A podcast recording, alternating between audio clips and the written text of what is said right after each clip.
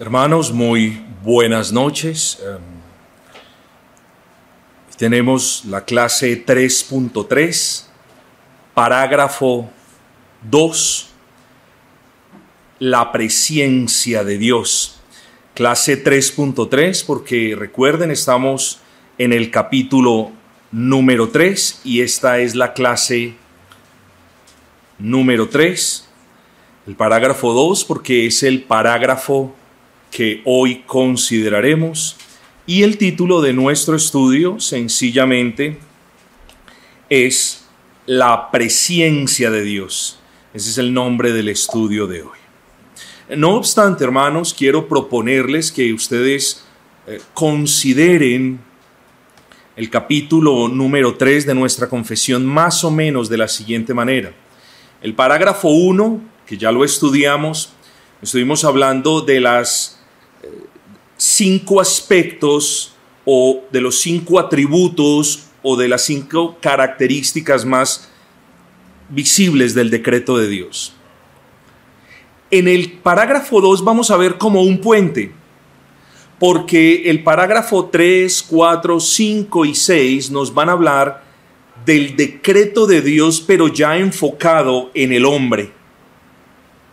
Luego el parágrafo 2, que es el que vamos a estudiar hoy, es como un puente que nos da una antesala para que cuando la próxima semana hablemos de predestinación, nosotros entonces ya sepamos que esa predestinación no se debe a nada de lo que Dios hubiera previsto, ni a nada de lo que Dios uh, o con base en nada de lo que Dios tuviese el conocimiento previo. Así que el, parágrafo 2 es importante en ese sentido. Estos temas, hermanos, de la presencia de Dios y de el preconocimiento de Dios o el conocimiento previo, como usted lo quiera llamar, o, o de la predestinación, son temas que debemos estudiar, como les decía, pero delante de los cuales debemos callar. Y callar en el sentido de no murmurar frente a estas cuestiones, porque es bien sabido que no todos hemos entendido estos aspectos tan rápido como otros hermanos. Este es un tema en el que muchos tendrán muchas preguntas y para el que en realidad hay pocas respuestas, salvo las que encontramos en la palabra. Nosotros estamos muy acostumbrados a preguntar el porqué de la situación. ¿Por qué hizo Dios eso? ¿Por qué Dios planeó aquello otro? Y para estas cuestiones ninguno de nosotros, primero, no solamente no es suficiente, sino que, segundo, no tiene la respuesta. Nosotros no sabemos, aparte de lo que Dios dice en su palabra, que es el amor, nosotros no sabemos por qué Dios predestinó a alguien para vida. No lo conocemos. Aparte de lo que Dios dice en su palabra, que Él es soberano, nosotros no sabemos por qué Dios pasa o no influencia em, de manera vivificante y regeneradora con su espíritu em, a otras personas. No lo sabemos. Así que hermanos, tenemos muchas preguntas y es que ustedes las tienen, pero en realidad eh, debemos ser cuidadosos. Y debemos ser cuidadosos, hermanos, porque Em, no podemos, o es muy fácil dejarnos llevar por esas preguntas y comenzar a hipotetizar y comenzar a, atar cabos que en realidad no nos van a conducir a buenos puertos. Finalmente, este es un tema que debemos abordar tal y como lo hemos venido argumentando, con humildad, hermanos, con gracia, y siempre pensando como en Dios como el Rey soberano siempre pensando en el Señor como el Rey soberano, quien en su propio consejo determinó que todas las cosas y criaturas sean y que todos los hechos que se propuso acontezcan. Y nosotros no sabemos el por qué, salvo lo que nos dice su palabra, para su propia gloria. Es lo único que podemos responder, hermanos. Así que es muy importante que estos temas los traigamos en oración delante del Señor. Y la última advertencia, hermanos, Tengamos cuidado con querer saber más de lo que Dios ha revelado en su palabra. Vuelvo y repito, tengamos cuidado con querer saber más de lo que Dios ha revelado en su palabra. Así que vengamos al parágrafo número 2, ustedes tienen las confesiones con ustedes. Y el parágrafo número 2 dice, aunque Dios sabe, ahí ya usted puede ver que Dios conoce todo lo que pudiera o puede pasar en todas las condiciones que se pueden suponer, sin embargo, nada ha decretado porque lo previera como futuro o como aquello que había de suceder en dichas condiciones. Ese es el parágrafo que vamos a estudiar el día de hoy. Y noten ustedes que este parágrafo comienza con la afirmación, aunque Dios sabe todo, claro que Dios lo sabe todo, claro que Dios lo conoce todo. De eso hemos hablado muchas veces. Y recordemos, es útil hacerlo una vez más, que Dios sabe todo, conoce todo, no como nosotros, no en procesos, no a manera de secuencias, no como si tuviese que conocer algo para luego conocer otra cosa y quizás con base en eso determinar algo que Él se quiera proponer. No, el conocimiento de Dios es absoluto, es pleno e incluye todas, todas las hipotéticas cuestiones que se podrían dar. O sea, todo lo conoce el Señor, pero tenemos que ser claros de que ese conocimiento, como espero poder probarlo en la noche de hoy, no es la causa de su decreto, ni en lo concerniente a la obra de creación o providencia, ni en lo concerniente a la obra de redención, que es lo que vamos a hablar de este punto en adelante, o del parágrafo 3 en adelante. Este parágrafo 2 nos habla de la presencia de Dios.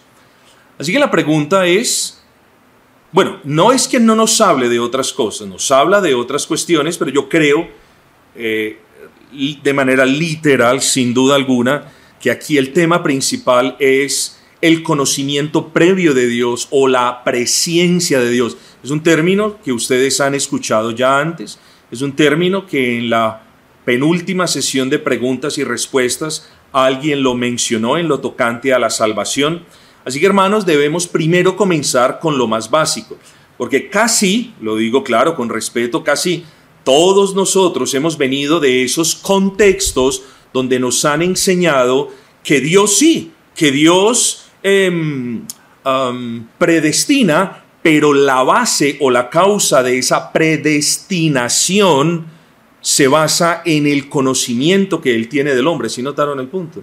es más o menos el trasfondo del que venimos casi todos, que la base de, de eh, eso que Dios ha decretado para los hombres eh, tiene como principio o como fuente o raíz el conocimiento previo de Dios. En palabras más sencillas, en virtud de que Dios conoce lo que el hombre va a hacer, en virtud de eso, entonces, si Dios conoce que el hombre va a abrazar a Cristo, entonces él lo predestina para vida. Ahora, si Dios ve que una persona no va a abrazar a Cristo, entonces Él lo predestina para condenación. Vamos a ver si esa perspectiva o esa manera de pensar es bíblica o no es bíblica.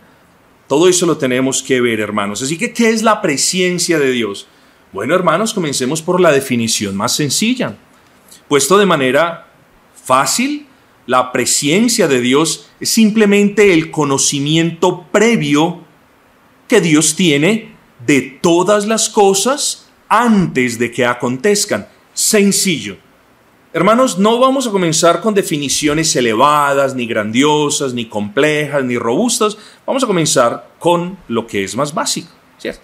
Cuando usted habla de presencia, habla de un conocimiento previo, pre, anterior a.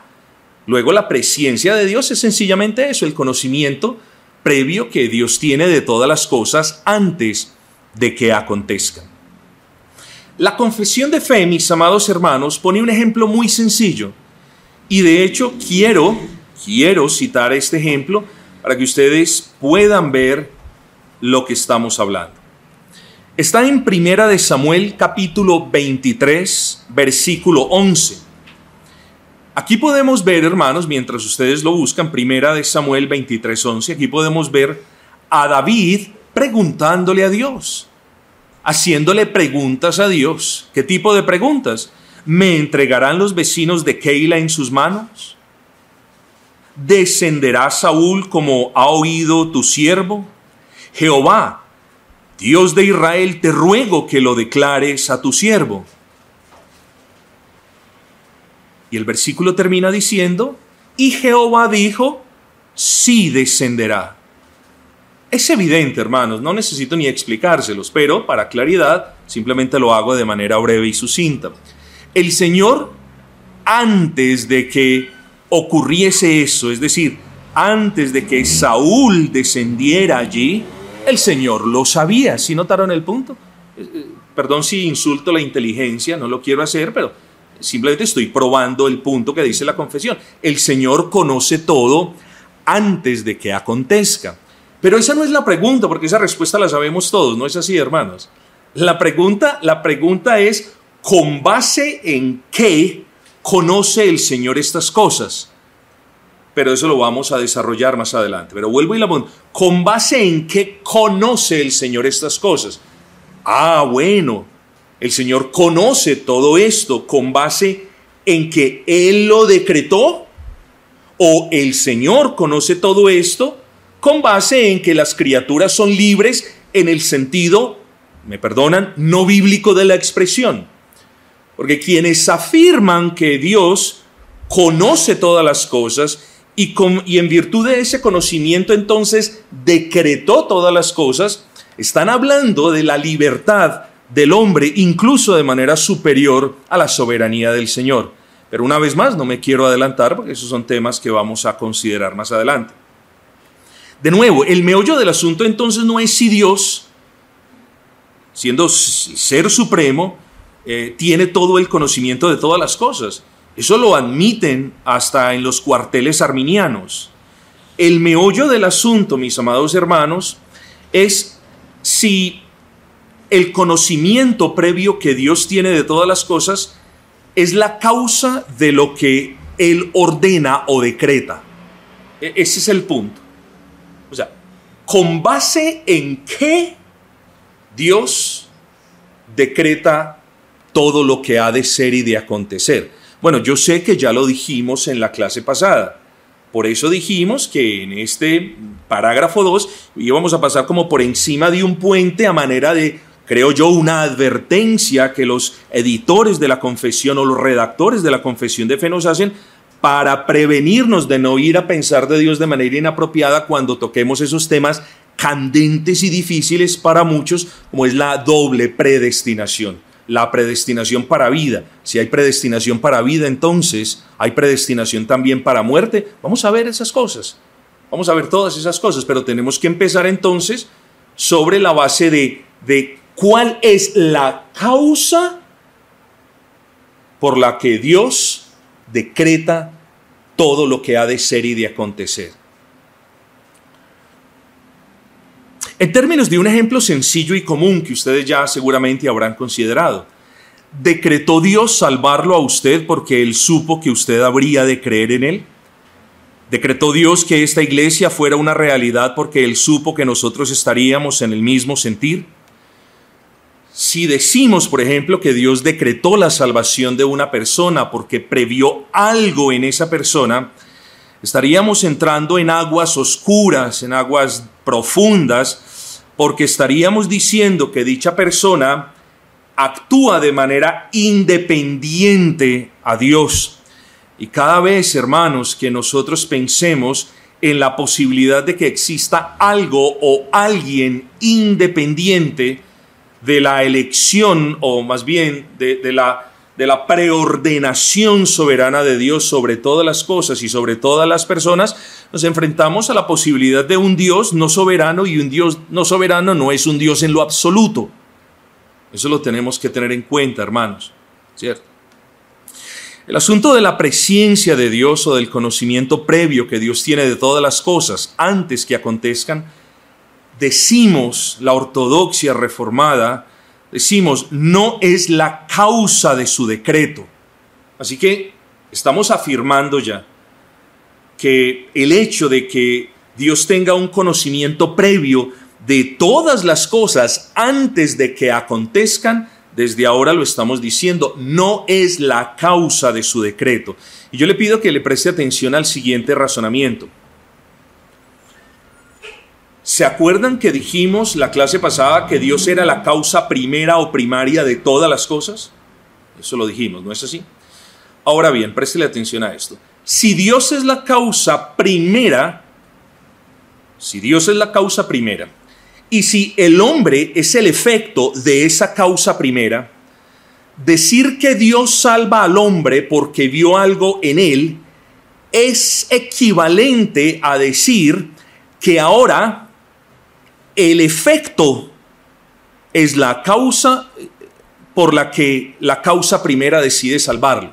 Vuelvo y le explico. Si Dios es la causa primera, como ya lo dijimos, y el efecto es el hombre, decir que Dios salva al hombre por algo que vio en el hombre, es decir ahora que el hombre ha pasado de ser efecto a ser causa de su propia salvación. Es un disparate garrafal decir ahora que el hombre es la causa que causa su salvación. Por eso nosotros decimos no, bueno, entre muchas otras razones, no. Lo que Dios conoció de antemano no es la causa que lo llevó, que lo motivó a determinar una cuestión, particularmente a salvar el hombre. Otro asunto, si recordamos que Dios no piensa, recordemos esto, ¿cierto? Dios no piensa ni decide ni conoce por etapas o por sucesión de eventos, cosa que ya hemos afirmado. Luego, no es posible afirmar que Dios primero mira eh, como en el túnel del tiempo a los hombres a ver qué van a hacer, luego entonces conoce lo que los hombres van a hacer y luego apoyado en ese conocimiento él decide qué hacer la presencia de Dios es tan eterna como el decreto de Dios y jamás su causa. Anote esto, hermanos. Nosotros pensamos en términos cronológicos, pero Dios no obra de manera cronológica. Recordemos que definimos que el decreto es el acto simple mediante el cual Dios ordena todas las cosas de acuerdo con su soberano designio. Luego, mis amados hermanos, no podemos pensar en términos de que no es que primero Dios pensó, luego miró y luego con base en eso entonces determinó. No, el decreto de Dios no es así. Dios no obra de manera sucesiva como nosotros lo tenemos que hacer por necesidad. Así que por eso decimos que la presencia de Dios es tan antigua, si puedo usar esa expresión coloquial, como el decreto de Dios. No podemos poner nada como adelante o atrás y ahora vamos a ver las cuestiones. Por eso, hermanos, nosotros en este punto decimos, junto con el buen teólogo uh, Lorraine Boedner, los actos de las criaturas libres, dice él, no suceden porque son previstos y entonces aprobados por Dios, sino que son previstos por Dios porque han de acontecer con absoluta certeza en virtud de su decreto. Ya pude entender aquí un poquito, ¿cierto? Entonces, la presencia de Dios no es la causa del decreto de Dios. La presencia de Dios no es la causa del decreto de Dios. De hecho, estoy de acuerdo con quienes afirman que Dios conoce todo de antemano porque sencillamente Él así lo ha decretado. El conocimiento de Dios entonces está muy íntimamente relacionado con su decreto, pero no es una causa, jamás es una causa de su decreto. Para ilustrar el punto, hermanos, espero que no sea, este asunto no esté convirtiéndose en algo pesado, pero para ilustrar el punto, hermanos, quiero hacerle una pregunta. ¿Por qué nació Jeremías? Es una pregunta quizás muy obvia, pero quiero preguntarle, ¿por qué nació Jeremías? Yo espero que usted conteste porque Dios así lo decretó. ¿No es así? Es imposible afirmar que Dios, preste atención a esto, es imposible afirmar que Dios decretó el nacimiento de Jeremías porque Dios sabía que Jeremías habría de nacer por su propia voluntad. ¿Entendieron el punto? De la misma manera entonces, como es imposible decir que Dios ordenó la salvación de Abelardo porque previó que Abelardo iba a ejercer la fe y se iba a arrepentir para vida, así nosotros también tenemos que considerar el asunto. Dios decretó el nacimiento de Jeremías, simplemente lo decretó.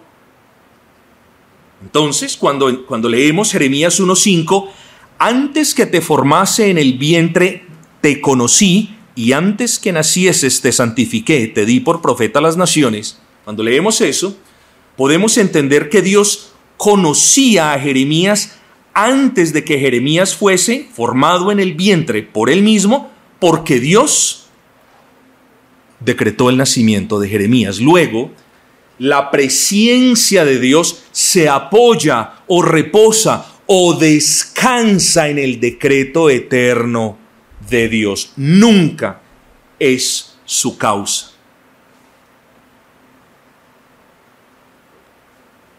Este hombre, Lorraine Boehner, dijo, la presencia de Dios, de lo que aún resta por acontecer, ya sea en relación con el mundo o con la vida de cada individuo, descansa sobre su preordinación. El asunto de la presencia de Dios lo debemos entender entonces como el conocimiento eterno que Dios tiene de todo y de todos antes de que acontezca en virtud de lo que Él ya decretó. Así de sencillo, hermanos. Así que si eso quedó ya en nuestras mentes y si entendemos el por qué, yo creo que habremos cumplido con buena parte de este objetivo. Ahora bien, hermanos, cuando hablamos de la presencia de Dios, podríamos citar muchos versículos, pero cuando hablamos de la presencia de Dios, en realidad tenemos que hacer referencia a, a, un pasaje que estoy muy seguro todos ustedes tienen en mente, y es el pasaje de Romanos capítulo 8, versículos 29 y 30. Porque a los que antes conoció, también los predestinó para que fuesen hechos conformes a la imagen de su Hijo, para que Él sea el primogénito entre muchos hermanos. Y a los que predestinó, a estos también llamó, y a los que llamó, a estos también glorificó. A menudo, esta es una versión resumida, pero gloriosa, de lo que más adelante, bueno, no sé si la próxima clase o la que le sigue después de esa, llamaremos ordo salutis o el orden de la salvación. Romanos 8, 29 eh, y 30 nos dice precisamente eso. Es una versión resumida del ordo salutis. Pero otra cosa, hermanos, que nos dice este pasaje, si no lo escudriñamos bien, es que aparentemente el hermano arminiano tiene razón diciendo, no, todo lo que Dios hizo, es decir, la predestinación para hacerle ese llamado y ese llamado luego para hacerle esa glorificación, todo eso se basó en el conocimiento previo que Dios tuvo de esa criatura. Esa es la explicación general que muchos esgrimen cuando leen, porque a los que antes conoció, también los predestinó para que fuesen hechos conformes a la imagen de su Hijo. Aquí, mis amados hermanos, vamos a considerar este versículo, porque creo que si comprendemos este versículo, en realidad ya el asunto de la presencia de Dios, cosa que ya hemos repetido una y otra vez, no es la causal de nada de lo que Dios haya determinado hacer o se haya propuesto hacer en su decreto, um, vamos a ver, hermanos, dos cuestiones dos cuestiones o dos consideraciones que creo que van a dejar el asunto aún más claro. En esta primera consideración, mis amados, creo conveniente recordar un par de cuestiones útiles que estoy seguro de que todos ustedes ya conocen.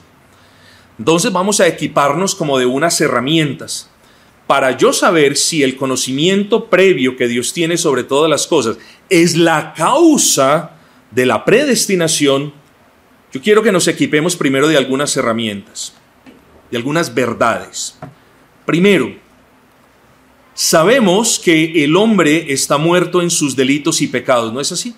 Eso nos dice Efesios capítulo 2 versículo 1. Eso es lo primero que sabemos. El hombre está muerto en sus delitos y pecados. Segundo, sabemos también que el hombre no regenerado no percibe, y abro un paréntesis, no busca, no desea las cosas que son del Espíritu. Eso nos lo enseña Primera de Corintios 2.14. Tercero, sabemos también, mis hermanos, que el hombre no puede producir ninguna de las dos gracias concomitantes salvíficas.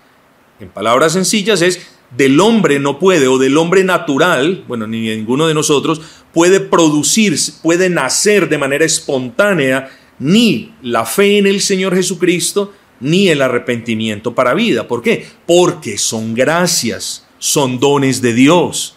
Entonces, hermanos, cuando usted mira quién es el hombre natural, usted ve, bueno, es alguien que está muerto en sus delitos y pecados, es alguien que no puede comprender, ni desea, ni anhela las cosas del Espíritu. Y en tercer lugar, es alguien en quien de manera natural no están presentes las gracias salvíficas concomitantes de la fe y del arrepentimiento. Concomitantes significa la una está con la otra, son inseparables, no se pueden separar. Luego, Teniendo esto en cuenta, hermanos, nos hacemos una pregunta. ¿Cómo puede Dios predestinar a una persona, llámela Abelardo, por ejemplo, ¿cómo puede Dios predestinar al Señor Abelardo para vida con base en lo que Dios ve en Abelardo? ¿Qué ve Dios en Abelardo, mis hermanos? Estamos hablando del hombre natural. ¿Qué ve Dios en Abelardo? Primero le voy a decir lo que Dios no ve en Abelardo. No vio fe. Y no vio fe porque a menos que Dios mismo le conceda a Abelardo la fe, Abelardo jamás podrá ejercerla porque no la tiene. Si Dios no regenera a Abelardo, si Dios no inyecta en el corazón de Abelardo la fe para creer en Cristo y el arrepentimiento para vida, hermano, solamente respóndame, ¿de dónde va a sacar el Señor Abelardo la fe para creer en Cristo y el arrepentimiento si no las tiene? Para que Él las pueda ejercer de manera libre, viniendo a Cristo en arrepentimiento y fe, Dios tuvo que habérselas dado concedido. Eso es lo que nos dice Efesios 2.8, porque por gracia sois salvos por medio de la fe y esto no de vosotros. Es decir, el señor Abelardo en su estado natural no tiene fe, porque no de vosotros, pues es don de Dios. Así que hermanos, aquella frase o aquel concepto de que Dios predestinó a Abelardo para salvación porque vio que él habría de ejercer la fe, es un concepto contrario a la enseñanza de las Escrituras. Totalmente contrario. Lo que Dios sí conocía es que, a menos de que Él enviara su espíritu y regenerara el corazón de Abelardo, e inyectara en, en ese corazón tanto la fe como el arrepentimiento, Abelardo no se salvaría. Eso sí Dios lo tenía en claro. Luego, cuando Dios conoce todo lo que habría de, hacer Abelardo, no lo conoce para, para, en virtud de que Abelardo determina su futuro, sino que lo conoce en el sentido de que Dios sabía que tenía que obrar, se lo estoy poniendo en un lenguaje claro, en Abelardo para que él fuese salvo. Eso es lo que hemos visto hasta ese punto. Lo que Dios sí vio en Abelardo fue su odio, su repudio, su aborrecimiento de él para con Dios y, y para con el prójimo y su amor por el pecado. Esto tiene sentido porque si decimos que Dios conoce la fe que Abelardo ejercitaría en el futuro para su salvación, la pregunta es, ¿cómo la ejercitaría si Dios mismo no se la hubiera dado? Hermanos, Dios no miró de nuevo en el túnel del futuro a este señor para saber si él iba a ser salvo. Dios conoció a Abelardo desde la eternidad pasada para salvarlo. Así debemos comprender el asunto del conocimiento previo. Vuelvo y repito, Dios conoció a Abelardo desde la eternidad para salvarlo por medio de la regeneración y del otorgamiento de las gracias de la fe y del arrepentimiento. Hermanos, la fe y las buenas obras vistas de antemano por Dios no son, por tanto, la causa de la elección divina, sino más bien el fruto de dicha elección. Entonces, la perspectiva arminiana de que en virtud del conocimiento previo sigue la predestinación para vida es una enseñanza, vuelvo y repito, contrario a la palabra del Señor. Miremos el siguiente versículo, hermanos, para terminar de comprender el punto. Hechos 2.23. Hablando de Cristo, dice, a este entregado por el determinado consejo y anticipado conocimiento de Dios, prendisteis y matasteis por manos de inicuos crucificándole. Dios no vio que en un futuro el Señor Jesucristo iba a ser entregado para ser muerto. Oh, noten esto. Dios no vio que, que en un futuro el Señor Jesucristo iba a ser entregado para ser muerto y entonces, porque lo vio por esa causa, lo entrega entonces para que lo maten. No. Yo quiero que usted piense. Piense porque Dios conocía que su hijo iba a ser entregado y muerto. ¿Por qué Dios conocía que su hijo iba a ser entregado y muerto. ¿Por qué? Sencillo. Porque él mismo lo había determinado en su consejo eterno. Él mismo había decretado que su hijo amado fuera entregado y muerto. Ese es el punto, hermanos.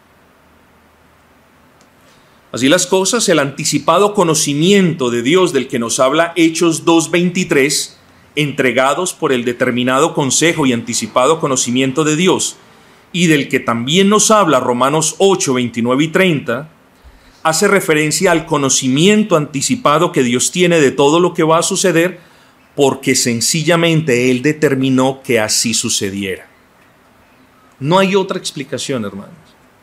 No lo vea como nosotros vemos las cosas. Cuando usted, si usted quiere, si usted se anima a ver las perspectivas de los grandes teólogos, usted va a encontrar, eh, hermanos, que el conocimiento de Dios no es previo al decreto, sino que de hecho lo se va a encontrar una y otra vez que es como consecuencia del decreto. Pero nosotros lo vemos así porque nosotros entendemos las cosas como en un orden cronológico. En Dios esas cuestiones no sucedieron en un orden cronológico, hermanos, porque esas cuestiones hacen parte del acto simple del que tanto hemos hecho referencia. Así que hermanos, este versículo de Romanos 8, 29 y 30 no nos habla del conocimiento Em, previo del Señor como causa de lo que Él determinó hacer. Pero vamos a entrar a una segunda consideración de ese mismo versículo. O sea, ya hemos esgrimido el primer argumento. Vamos a conocer otro argumento. En esta segunda consideración ya no hablaremos de que el conocimiento previo que Dios tiene sobre todas las cosas descansa en su consejo eterno, eso ya lo hemos afirmado, ya lo hemos probado. Ahora hablaremos de la enseñanza de las escrituras en la que vamos a apreciar por medio em, de algunos textos, vamos a apreciar la relación entre conocer a y amar a. O ser conocido por y ser amado por. En otras palabras, este segundo argumento ya no se trata de afirmar que el conocimiento previo de Dios o la presencia eh, es la causa de lo que Dios decreta, ya vimos que eso no es correcto, sino más bien descansa, se apoya en lo que Dios decreta. Ahora vamos a mirar esa relación que hay entre el verbo conocer y el verbo amar. En esta segunda consideración del texto que estamos analizando de Romanos 8, 29 y 30, bueno, el pasaje es más largo, solamente estamos leyendo la primera parte. En esta segunda consideración ya, ya no haremos referencia al conocimiento anticipado que Dios tiene de todo lo que va a suceder en virtud de que Él determinó que así sucediera. ya, ya le vamos a cambiar como el enfoque. Ahora el enfoque nuestro va a ser una relación muy particular que hay en varios pasajes, yo no diría en todos, pero en varios pasajes de la escritura, en la que, de nuevo, hay una relación entre eh, ese conocer y amar.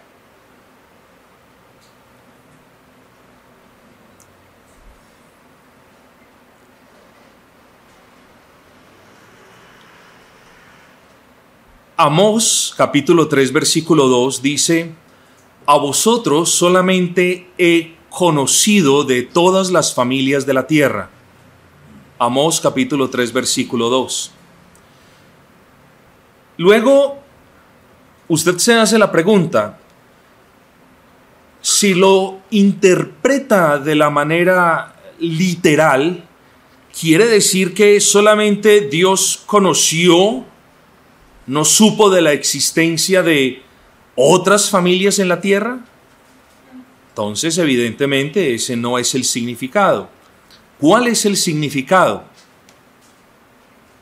El significado aquí de conocer hace una referencia a, una relación especial e íntima, diríamos, de amor de Dios para con su nación por encima de todas las familias de la tierra. Así que no es un conocer en el sentido literal, como si solamente los hubiera conocido a ellos, sino es un conocer, eh, muchos hablan de una relación ah, en ese pacto amoroso del Señor, pero bueno, eso es otro asunto. Primera de Corintios 8:3. Miren la hermosura de este texto y la claridad de este texto. Dice, pero si alguno ama a Dios, es conocido por él. No, ¿Ven la relación? Pero si alguno de nosotros ama a Dios, es conocido por Dios. ¿Qué relación hay entre mi amor por Dios? O con esto, ¿qué relación hay entre mi amor por Dios y el hecho de que Dios me conozca? Ah, la podemos ver. Aquí podemos de nuevo interpretar ese verbo conocer o ser conocidos por Dios como ser amados por Él. Y esto lo decimos apoyándonos en primera de Juan 4:19. Nosotros le amamos a Él porque Él nos amó primeramente a nosotros. Luego, a la luz del texto de Juan, nosotros podemos ver que el apóstol Pablo está queriendo decir, pero si alguno ama a Dios, es como, es porque ha sido amado por Dios. Eso es lo que dice el texto. Vamos a ver Juan 10, 14. Yo soy el buen pastor y conozco mis ovejas y las mías me conocen. Hermanos, Calvino decía que este conocimiento indudablemente procede del amor. Yo soy el buen pastor y conozco, amo mis ovejas y de la misma manera, y las mías me conocen, me ama. Ahí podemos ver una relación entre ese verbo conocer y amar. Ahora, es cierto que Dios conoce a todos los seres humanos y, de eso la escritura no tiene necesidad de recordarnos. Lo que es importante notar es que en estos y en muchos otros pasajes, la expresión Dios conoce a alguien en realidad proyecta la idea de Dios ama a ese alguien con un amor particular. Y ojo con lo que voy a decir. Así que el conocimiento de Dios en los pasajes que hemos mencionado, el conocimiento de Dios en los pasajes que hemos acabado de citar, es aquel que tiene al pueblo de Dios, Amos 3.2, al rebaño de Dios, Juan 10.14, a los salvados por Dios, Primera de Corintios 8.3, como objetos de su amor soberano. Luego, aquellos a quienes Dios conoció en Romanos 8:29, hace referencia a aquellos que fueron predestinados para ser los objetos o receptores de la gracia de Dios en virtud de su amor eterno. Así que usted bien podría leer, aunque va a ser criticado, si usted lo sabe sustentar, usted bien podría leer Romanos 8:29, porque a los que antes amó, también los predestinó para que fueran hechos conformes a la imagen de su Hijo. Y si alguien les pregunta la razón, no se les olvide la citación que yo les hice de Raymond. ¿Por qué? Porque en el Antiguo Testamento el verbo conocer en muchas connotaciones significa amor, porque en el Nuevo Testamento el verbo conocer en muchas connotaciones significa amor, y en virtud de eso luego venimos a Romanos 8:29 y el verbo, aunque directamente no significa amor, está estrechamente relacionado y se puede interpretar de esa manera. El que se lo está diciendo no es el pastor César, el que se lo está diciendo es, hermanos, uno de los, en mi opinión, más grandes teólogos que yo he tenido la oportunidad de leer. Más grandes. No son infalibles, pero sí son un buen punto de apoyo, hermanos. Así que habiendo verificado que los argumentos de Raymond se basan realmente en una exégesis bíblica, hermanos, nosotros podemos estar tranquilos en interpretar ese conocer como ese amar. Dios, cuando dice Dios nos conoció, podemos decir Dios nos amó. De hecho, y aquí no quiero, hermanos, entrar en esas aguas, pero de hecho, en el Antiguo Testamento la expresión eh, Adán conoció a Eva de manera literal hace referencia al, al acto sexual entre Adán y Eva, lo que por necesidad implica amor de Adán para con Eva. Luego, hermanos, en esas connotaciones siempre el significado o el contexto de amor está presente. Ahora, hermanos, claro, estamos estudiando estos asuntos. Yo quiero, hermanos, que ustedes me acompañen a Romanos capítulo 11. Y aunque no daremos una larga explicación de este texto, solamente quiero citarlo para que lo miremos y volvamos a comprender lo que acabamos de decir. ¿Qué acabamos de decir? Que aquellos a quienes Dios conoció fueron o son los mismos que Él predestinó para vida. Vamos a Romanos 11.1, mis amados. Vamos a leer con despacio. Dice la escritura, dice, digo pues, ¿ha desechado Dios a su pueblo? En ninguna manera. Usted lo que puede ver ahí es que ya de tajo el apóstol está diciendo Dios no ha desechado a su pueblo. Todavía no nos ha dicho el por qué, todavía no nos ha dicho nada, simplemente está diciendo Dios no ha desechado a su pueblo. Dice en ninguna manera. Luego dice, porque también yo soy israelita de la descendencia de Abraham, de la tribu de Benjamín. Versículo 2, no ha desechado Dios a su pueblo, al cual desde antes conoció. Véalo ahí. Al cual desde antes conoció. Lo que vamos a leer a continuación, todo lo que vamos a leer a continuación es como un paréntesis explicativo y cuando ese paréntesis explicativo se cierre, vamos a encontrar entonces la respuesta a nuestra pregunta. O sea, en este paréntesis explicativo hay un sustento de lo que el apóstol está diciendo, pero pues eh, para propósitos de lo que estamos interesados en probar, no, no hay allí algo productivo, para propósitos de lo que estamos interesados en probar. Dice, ¿o no sabéis qué dice de Elías la escritura? ¿Cómo invoca a Dios contra Israel diciendo, Señor, a tus profetas han dado muerte y tus altares han derribado y solo yo he quedado y procuran matarme? Pero ¿Qué le dice la divina respuesta? Me he reservado siete mil hombres que no han doblado rodilla delante de Baal. Ahí se cierra el paréntesis explicativo. Entonces, para que lo entendamos, vamos a leerlo de esta manera. Vamos a saltarnos el paréntesis explicativo y vamos a saltarnos desde el versículo 2 hasta el 5. Entonces vamos a leer. Romanos 11.2. ¿No ha desechado Dios a su pueblo al cual desde antes conoció? Versículo 5 así también, aún en este tiempo, ha quedado un remanente escogido por gracia. No me miren con esas caras, hermanos. Si el remanente fue escogido por gracia, ¿fue debido al conocimiento previo que Dios tuvo?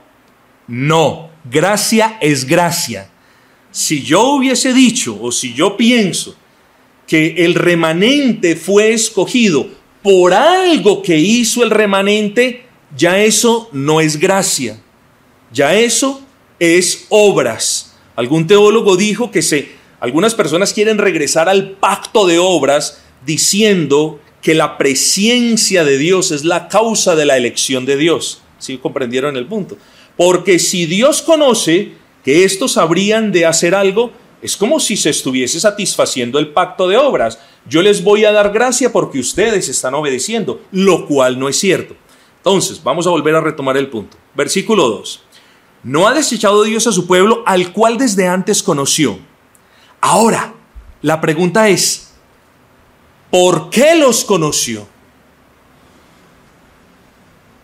Nosotros ya hemos dicho, los conoció porque los hizo los receptores de su amor y de su gracia. Y eso es lo que vemos en el versículo 5. Los conoció y podemos ver, y por eso ha quedado un remanente escogido por gracia. Así que hermanos, de nuevo no fue debido al conocimiento que Dios tuvo de ellos, que querían ellos ser el remanente, sino a que Dios decidió que fueran el remanente. Dios decidió, Dios determinó en su consejo que estas personas fuesen aquellos objetos de su gracia y por eso les hizo el remanente. En otras palabras, aquellos a quienes Dios conoció de antemano en el versículo 2 son los mismos que terminaron siendo escogidos por gracia para ser el remanente en el versículo 5. Eso es. Entonces, hay una relación entre la presencia de Dios y el objetivo de esa presencia, que es que sean los recipientes de la gracia. No podemos, repito, no podemos aceptar la argumentación de algunos que pretenden hacer de la presencia de Dios cuestiones posibles o probables. No dice la escritura, cuando Dios conoce algo es porque Dios decretó algo, hermanos.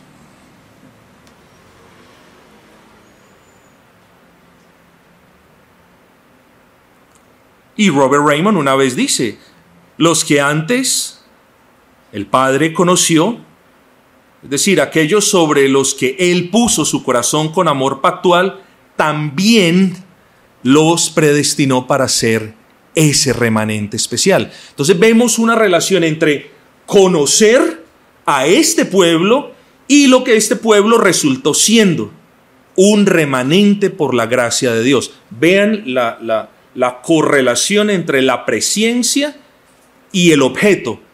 Y el objeto, y el objeto son las personas que iban a ser receptoras de la gracia de Dios. Hermanos, uno quizás hubiese pensado en palabras más simples, quizás otras personas lo han explicado de manera más sencilla, pero créanme hermanos que en todos estos asuntos la escogencia de cada palabra tiene sus implicaciones y uno trata de escoger el lenguaje más sencillo para algo que es en sí complejo.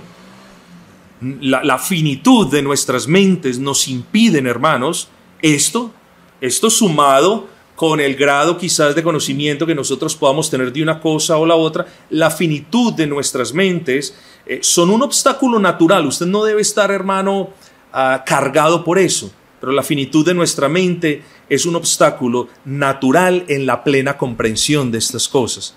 Entonces nosotros, por eso decimos, debemos pedirle al Espíritu Santo que nos arroje luz al respecto de estos asuntos, pero lo que pretendemos hoy no es que yo sea el foco de luz y ustedes lo entiendan todo, sino que ustedes, cuando consideren estos asuntos, ya tengan unos juicios formados, juicios que espero usted considere bíblicos al respecto de estas cosas. Cuando alguien le diga a usted, no, pero es que Dios predestinó porque Dios conoció, que usted le puede explicar. Y usted le puede explicar, en primer lugar, qué es la presencia de Dios, que usted pueda explicar qué relación tiene la, presencia, la presencia de Dios eh, con el decreto de Dios, si es que la presencia de Dios es la causa de lo que Dios ordenó, o si es que por el contrario, la presencia de Dios depende o se apoya en lo que Él decretó. Ese es el propósito de estas cuestiones. No que ustedes tengan toda la luz plena que cualquier ser humano pueda tener, sino que ustedes tengan estas cosas en claro para que a medida que las van estudiando puedan quedar más arraigadas en el corazón. Hermanos, todos los que de alguna manera u otra hemos pasado por un colegio, un bachillerato, una universidad, eh, en ocasiones nos explican unas cosas y ¡pra! sencillo de una. En ocasiones nos explicaban otras y yo no sé usted, pero a mí me tocaba ir a la casa a estudiar, a seguir estudiando lo mismo que el profesor había explicado porque todavía no lo había comprendido bien y en muchas de esas oportunidades ya en casa aprendía o comprendía lo que el profesor quiso decir. Estas cosas, hermanos, son para que les estemos dando una rotación en la mente, para que les estemos dando una debida consideración. Porque si esperamos, hermanos, que estas clases, que estos estudios, pues suplan toda la explicación necesaria, no, ese no es el propósito. El propósito es dejar unos cimientos, unos cimientos bíblicos claros sobre los que cada uno de ustedes con diligencia, en oración y en piedad pueda seguir edificando ese conocimiento de los asuntos del Señor.